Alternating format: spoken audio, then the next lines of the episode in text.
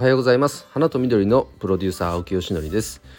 えー、今日はですねアドベンチャーツーリズムについてお話をしたいと思います。あの言葉自体はだいぶなんかこう一般的になってきたような気もしてるんですがあの知らない方もねたくさんいると思うので一応説明しておきますと、えー、アドベンチャーツーリズムっていうのはですねアクティビティあとは自然そして文化体験。この3つの要素のうち2つ以上で構成される旅行というふうにですね具体的に定義されてるんですね。で、えーと、実は日本ではまだまだなんかすごく新しい言葉のように聞こえるかもしれないですけど世界、特に北米、まあ、ヨーロッパ南米こういった地域ではですねえーと、世界で今約80兆円近いもう市場規模があるもう市場があるそういった非常にこのなんかこれからの、まあ、日本にとってもあのー、なんか効果が期待できる経済効果が期待できるまあ要素として今注目が高まってるんですね。でインバウンドがどんどん増えてるじゃないですか日本ってね。だからそのインバウンドのまあお客様に対して提供する価値としてこのアドベンチャーツーリズムまあ、自然とかアクティビティ文化体験こういった要素を、えー、絡めた観光、まあ、旅行プログラムを、えー、推進していこうという動きがあるわけですね。で日本ってこのまあ日本人らしいんですけども、まあ、いわゆる例えば観光資源が自然の、えー、例えば国立公園とかあったとするじゃないですか。でそれを守ろうとするのが、えー、環境省ですよね。でも観光を後押しするのが、えー、観光庁それを使ってもっと観光につなげていこうよという考え方ですね。どちらかというと日本って今まで守りに徹したみたいです。だからそれを生かして経済効果、まあ、観光につなげていこうという考えはなかなか馴染んでなかったようですがやっぱこういった時代の変化もあって、えー、少しずつそれが、え、動きがあり、えー、日本国としてもそして実は長野県としてもですねここ今結構力入れててアドベンチャーツーリズム推進してるんですよ。そんな動きがあります。となるあということはですね僕もう1年以上前からずっと目目つけてっていうか注目してたんですが当然僕が専門領域のこのお花植物ここっていうのは自然に入ってくるわけですから、まあ、無視できないわけですよね。でずっと昔から昔っていうか何年も前から言っているこの群生地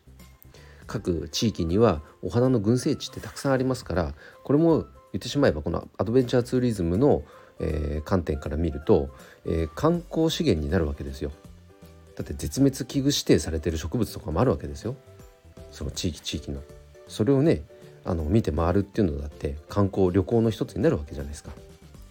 でそれは今までどちらかというとただ保護してで特に若い人なんかはなかなかそこにね注目がいかないそんな環境でしたけど観光っていう視点でその要素を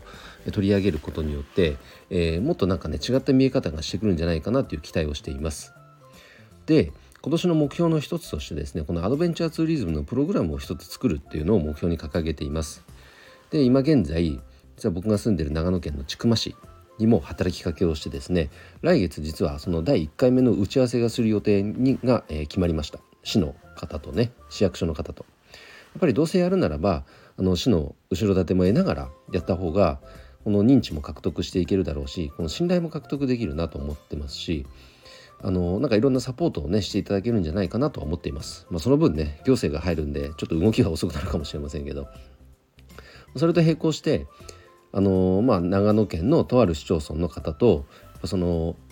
アドベンチャーツーリズムっていう視点でその地域を盛り上げようという動きがあり、まあ、僕はその植物っていうところで、えー、なんか関わらせていただくそんな動きもあるのも一つですね。もう本当この長野県って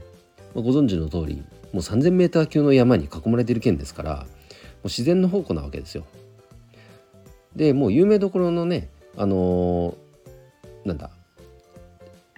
自然体験ができるアクティビティとかは、まあ、それはそれでもうもちろんですがもっとね深掘りしていくといろんなことが多分ね僕も知らないものいっぱいあるはずなんでそれを単純に発掘していくっていう楽しさもありますよねこの提案する側が。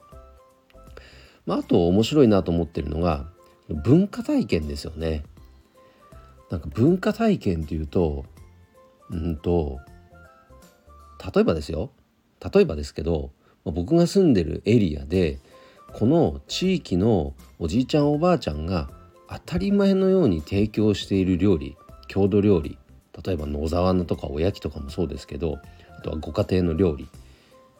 でもっと言っちゃうとそのなんか集落特有の料理とかがあったとしたらそれって多分外国人の方にとってはめちゃくちゃもうよだれもんの文化体験になるんじゃないかななんていうふうにも考えています。でそれらをまずは洗い出してでその上で、えー、アドベンチャーツーリズムのこの旅行プログラムにどうやって落とし込めるかっていうところですね。ここはなんか楽しそうだなっていう気がしています。でいいところはこのあのアドベンチャーツーリズムの滞在期間が比較的長いようです。であとは比較的こう富裕層こういう割合の方々の割合が高いみたいなのできちっとねあの費用も払ってくれるとにかく安くみたいなそういう方々ではない統計があるそうですね。なのでこのでしかもやっぱりその地域にお金がきちんと落ちるという経済効果も期待されているようですので、えー、このプログラムをね今年中にはまず一つ完成させるというのは目標に少しずつですけど動いていきたいと思います。えー、アドベンチャーツーリズム今後ねますます国内でも盛り上がっていくと期待していますので是非皆さんも注目してみてください。えー、ということで今日はですねアドベンチャーツーリズムについてお話をさせていただきました。今日の配信は以上で終わります。今日も一日頑張ろう。青木よしのりでした。バイバイ。